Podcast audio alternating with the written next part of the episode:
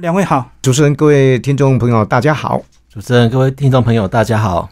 好，那一开始先请两位自我介绍一下吧。我们先请那个李顾问啊，我是桃园市新屋区爱乡协会的顾问，很高兴今天能来到我们汉森的节目啊，跟大家分享。嗯，我是龙华科技大学文化创意与数位媒体设计系的老师。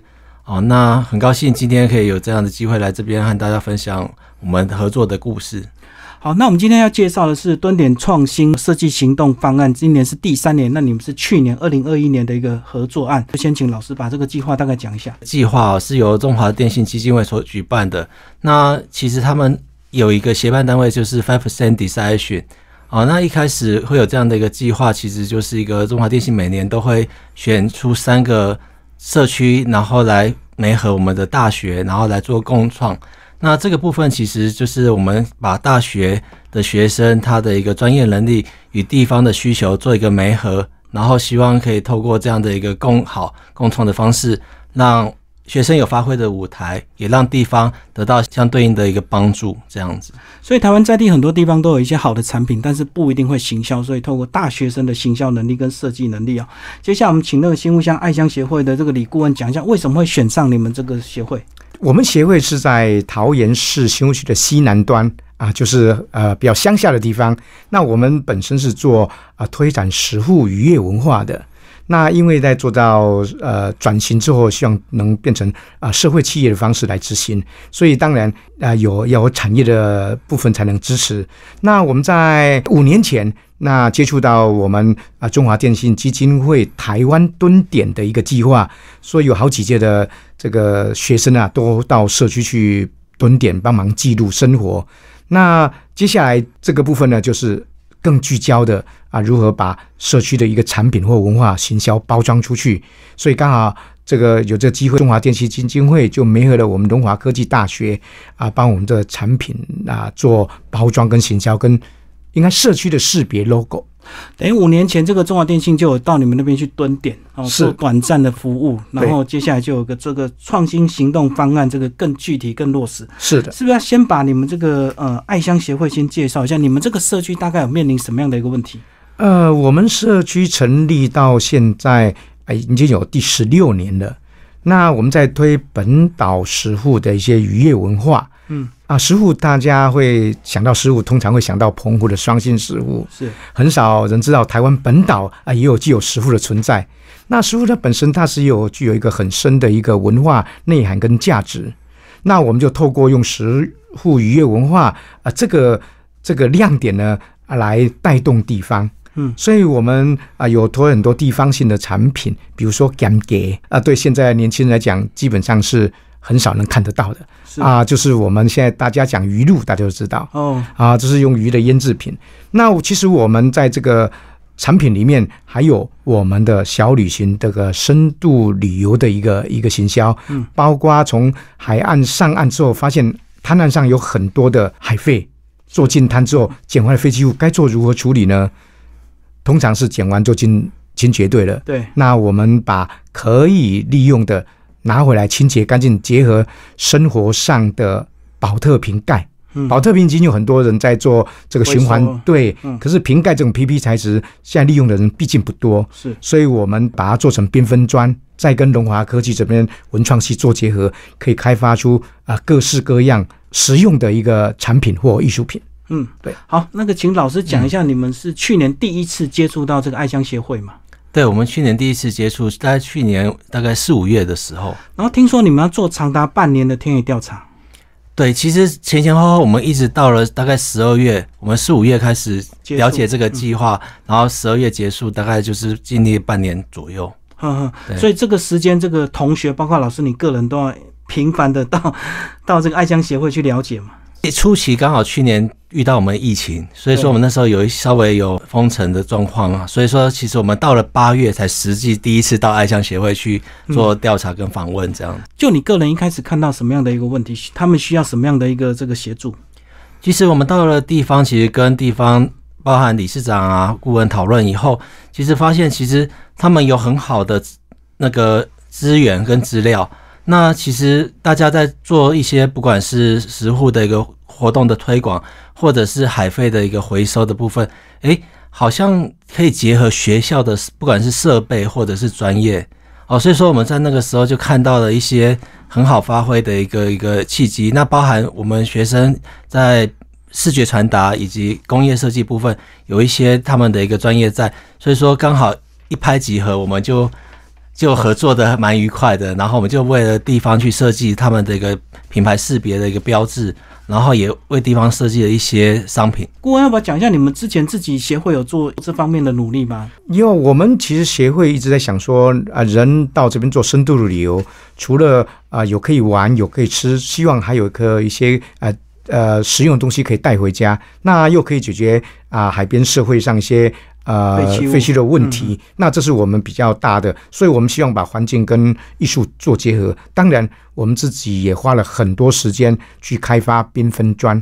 其实我们跟这个缤纷砖，其实也是我们呃何俊贤老师这海洋呃工工程系的一个博士，他的创意给我们。嗯，然后我们就开始一直做基础材料的研发。这个 know how 是也花了相当长的时间。所以缤纷砖就是一些海废品压制出来的。应该讲，塑胶类在国际早期是分六大，现现在有个回收叫七大类。那每一个类的 PP 啊、PE 的特性都不同，所以我们经过一段时间的摸索之后，我们发现 PE 跟 PP 这两个最适合我们用，所以我们就比较大量的去收集这些啊去做循环。所以直接海边捡就有。海边其实海边的那个瓶盖啊，它因为很久了，所以比较脏，所以我们后来又收集。来参加活动都鼓励他，你收集你身边的这个瓶盖，瓶盖其实这个有很大的效益，因为你收集的时候，你就知道我也用了很多，相对它对未来对减速的行动力有比较大的改善。哦，对啊，好像瓶盖跟瓶身一般都是分开出。是的，因为瓶身它本身的 P 一。保特瓶这个是可以比较大量有，已经有专业工厂在做循环。因为瓶盖它规模很小，嗯，所以那个工很高，所以比较不合乎成本。所以大部分都是丢弃嘛？是，一定是通常都进焚化炉了。那如何再再把它变成可以用的东西，就是一件很重要的事情。好，老师讲一下你后来怎么带领两个学生来做这样的一个这个专案。其实那时候带学生来的时候，他们也是未曾接触过地方创生的这样的一个活动。好，所以说他们一开始来的时候也是说，哎，老师我们要做什么？嗯，那其实我们不管是我们老师自己引导，或者 Five Percent，他其实有很好的引导，就是带着我们学生到地方哦，然后我们就引导学生说，哎，你来找所谓的问题点哦，然后相关的利害关系人有哪些？那他们的痛点是什么？然后一步一步的推理出来，才把我们现在的成果给找到。哦，所以说，其实，在过程中，其实是有一套的一个类似的一个学那个理论的一个基础，然后慢慢的透过我们双方的合作，然后真的哎，也找到一个很不错的一个成果。所以你们创新一个品牌叫古乐，是叫古乐。要不要讲一下这个古乐的由来？其实古乐这个不是我们。创造的是我们大家，包含地方一起讨论出来的。那那那个时候，其实大家去海边去筑石户，会有那个鹅卵石。那鹅卵石要把它弄紧，要去敲，会有那种扣咯扣咯的声音。哦，所以说大家就有一个共识，哎，扣咯扣咯的声音有没有可能成为我们的品牌形象的一部分？哦，透过视觉，然后让让它呈现出来。嗯，哦，那其实中间经历过非常多的一个变化，最后才选出。古乐 Kolo 这种感觉的一个意象，好，那其实我们中间还有有有同学是有提到，就是那个日文的 Kolo 哦这样的一个字体，后来我们其实就改成古乐，是因为我们其实不希望人家把我们当做是一个日本好的一个品牌，嗯，哦，所以说我们嗯，因为我应该是在地，而且是我们台湾独有的，哦，所以说变成是一个叫古乐这样的一个名字。顾问讲一下，现在发展出多少周边商品？哦，我们现在有缤纷砖系列的，包括我们的钥匙圈、十户这个手机架，还有这个叫做啊钥匙的夹，还有啊现在看有胶带座哈，胶带座对，还有这个很多小圣诞树，我都看到耳耳环、耳环、耳环都有。那我们现在接着也将塑胶袋，嗯，我们塑胶袋量很大，对，尤其生活当中都是。比较大的，顶多再用一次，就还是在进焚化炉了。是，所以我们把塑胶袋变成一个很漂亮的一个啊，还时尚的一个环保包。对，那而且那拼出来颜色是每一个都是独一无二的。哎，这样听起来好像都是塑胶的循环经济哦。是啊，是啊，因为你们接触最多的，因为海边近滩里面数量最多的大概就是塑胶类的部分，还有观察到日常生活当中这两个量非常大，而且目前也没有特别适当的方式去处理，除了焚焚化以外，哦，我觉得这个可以更大的推广跟跟跟利用。哎，我看到其他的这个专案好像他们都蛮多这个在地食材，那你们新屋没有产一些在地食材能够？有有啊有啊有啊，当然不是有新有。屋米吗？对啊，我们新屋玉香米也是很重要的。现在所有有香气的米也是在我们新屋这边农改场去研发的。那我们这边也有香草荚嗯嗯嗯，啊，这是这个算是外来种，可是经过十几年农改场去驯化了，现在也可以做成这个很多的一个商品。那我们本身也有在地的一个干给崩，是，哎，大家都哎比较少听到，所以我们也把客家板条本来是煎煮炒炸，我们也做成菜卷的概念。嗯，啊，一些比如说食鱼的部分，其实呃我们现在也不鼓励呃这个吃高贵鱼种嘛。啊，啊通常我们 对，所以我们现在以前早期农村社会里面的一些啊回游性的鱼类，我们也可以把它做成鱼丸啊，甚至炒，甚至做成我们在饭里面的一个料理。对，嗯，那因为一下子时间没法做太多，所以我们逐步的先先先把它一一来做。哦，等于从去年到现在才一年的时间，对，其实我们去年长不短去年只是刚开始而已对。我们现在两个呃呃跟东华这边也很密切的合作，那个这老师也很厉害，把他提到学校 USR 计划里面，嗯嗯，所以他们学生另外一批又到我们社区蹲点了。啊，那老师讲一下什么是 USR 计划？USR 其实是一个教育部的一个计划哦，它是希望就是除了那个学学生可以在学校上课受到教育以外，他也希望学生可以负起一个大学生的社会责任。嗯哦，那这样的计划是由教育部来支持一些相关的经费。哦，那因为我们去年已经有很好的一个基础了，所以说我就跟学校提说，我二零二三的时候，我嗯希望可以提教育部的 USR 计划。当然，我们在提 USR 计划之前，我们就必须要有学生、要有老师、要有课程的测试。哦，然后我们才可以把入它写入计划。那我们希望明年可以顺利申请到计划，然后跟地方有更紧密的结合，然后来产出更好的一个那个效果。所以就是等于从去年到今年，就是你们的测试场就对。是，就是测试的那过程。如果正式通过，会有多少学生能够投入？呃，我们最后如果申请到以后，我们大概可以有大概两三百位的学生投入，而且是跨系、跨学院的。像有点像建教合作就对了，政府提供经费让他们下乡去服务啊。对，尽量就是发挥学生的专业所长，而且未来他们有可能就是，呃，在在过程中，他如果有得到一个很好的一个自己的一个志愿，他搞不好他毕业后就直接到地方去服务了。好，那接下来我们两请两位特别谈，就是关于这个两双方沟通会不会一开始有一些困难？因为大学生在课本上学到很多知识，可是你们在地有很多生活的经验，那一开始沟通都能够顺畅吗？其实小孩子，我是觉得会投这个计划，通常都蛮乖的。这个合作大概一年多，我发现，呃，龙华的学生，哎，真的很乖，嗯，而且有时候事情做不完还会住在我那边哦，嗯啊。其实他不止来做工作，像瑜伽，嗯，哎，他平常要扫地呀、要做什么，哎，不是我们叫他看脏，他自己会扫。嗯，哎，我觉得，呃，我觉得那个态度是让我非常的欣赏。那当然，我们希望协会也能透过学生的创意哈，将这个在地的这些东西，因为社区弱的地方就是它不是很专业的一个一个团队，它是有素材，要透过啊、呃这个专业的技术的去再做包装行销，才能达到我们可以循环的一个经济目的。对，所以你都不会遇到那种眼高手低，还是会啦。空有理想，可是很难具体落实，通常这个哈、很自然的事情，他来了他没死，嗯他们就不会再来了。就走了。就走了，这个很很，我觉得发现这很自然现象，因为现在小孩子这个理想很高，这个理想大概二十四小时都在变化的，嗯，也很多啊，对对对啊。不过其实我觉得在中华电信这边哈，他有筛选过，他用甄选的方式，所以来的我接触的学生，你看我从五年前蹲点学生，现在还有回来我们这边哦，上次还有回来帮我们拍片。哦，我懂，我懂。哎，对啊，像我们哎、好像去年吧，我们桃园市政府客家事务局有拍一个叫做啊、纪录片的一个一个，哎，我们还拿到第一名呢，那叫海水退去。等于是他们对土地是有热爱才愿意，而不是只是为了打工换一点薪水。我我觉得做这个计划，我比较感触比较深的哈。其实我们是一好加二好啦，因为本来我觉得做对社区这是蛮有意义的，可是学生进来之后发现更的意涵就是学生对本土文化的更加的关心跟理解。对，会影响他毕业的一个是方向。我老师要不要提一下？其实学生在这样的蹲点的一个过程哦，其实其实刚刚顾问有提到学生的一个状况哦，其实学生常常会回来跟老师说，老师那个活动结束了怎么办？失落感是吧？对，他就是 老师那个他们对我们很好，我他们好像也很需要我们，那他们就很舍不得离开。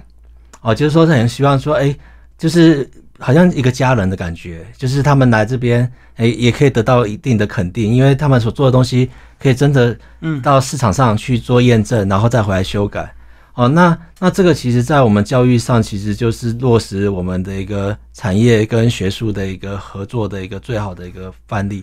这个其实就是一个特别的状况，就是说，哎，我们也一直在思考，那学生毕业会在蹲点的过程中就会有个那个断差。对，哦，他毕业了，那可能又接下一批。那我们有没有可能更永续、更长久的合作模式？我们现在也一直在思考这个问题。哦，所以就有点像那个蹲点台湾学生一批一批在服务嘛。对可，是会不会再回流，可能就是看学生个人。对，对那这个蹲点创新可能可以就这个商品的这个循环，能够彼此紧密的更结合，对不对？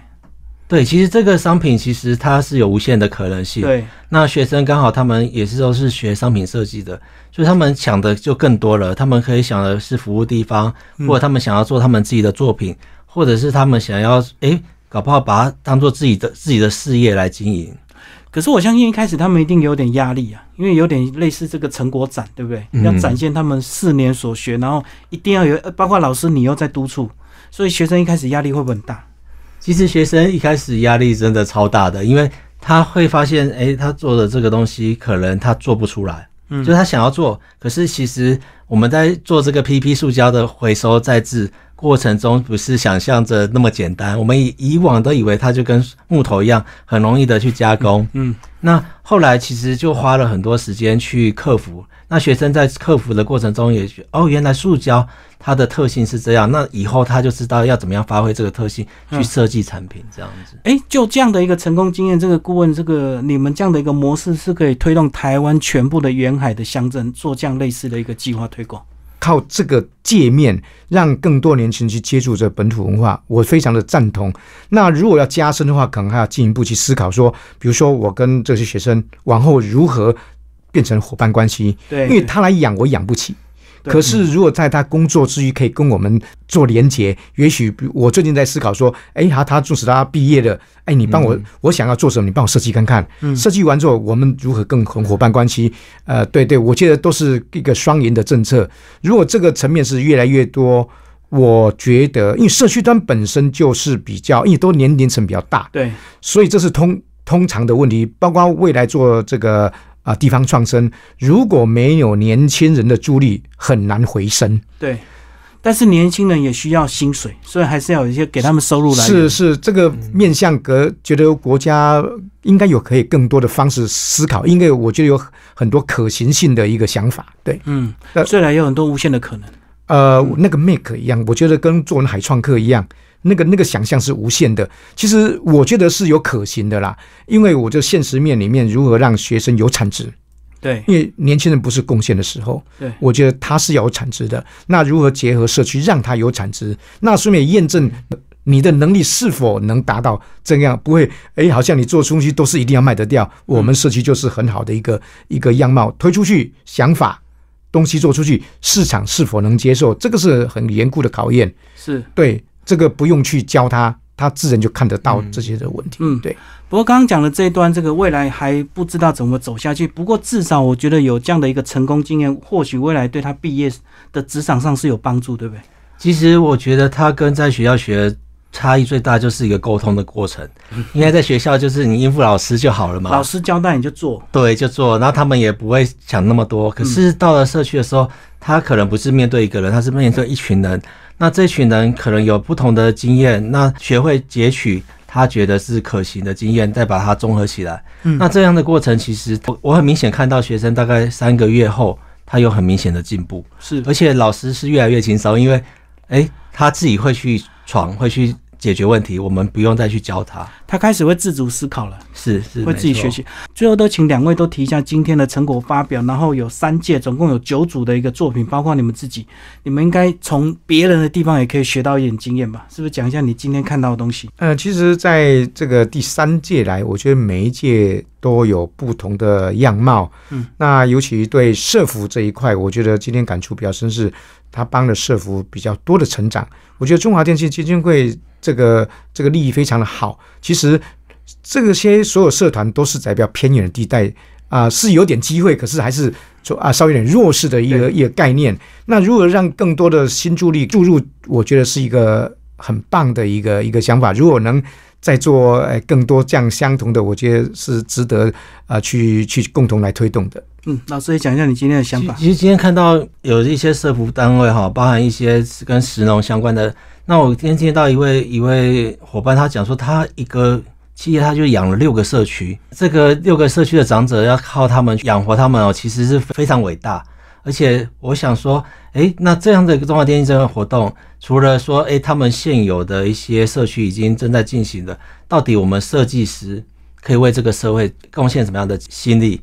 哦，那因为其实设计师贡献这样的心力，不会只是为了企业去赚钱，其实我们可以为了我们生活上的更多的弱势团体或者需要帮助的人，去为他们做设计，哪怕会占用你很多的时间，那其实你最后看到的成果，哦，可能不是只是你的薪水，而是你可能看到你的满满的成就，而是你帮到更多的人。对个人的生命价值实现哈，是，这个台湾还有几千个社区，我们这个慢慢看这个行动方案能够推广到哪里。好，谢谢两位。好，谢，谢谢主持人。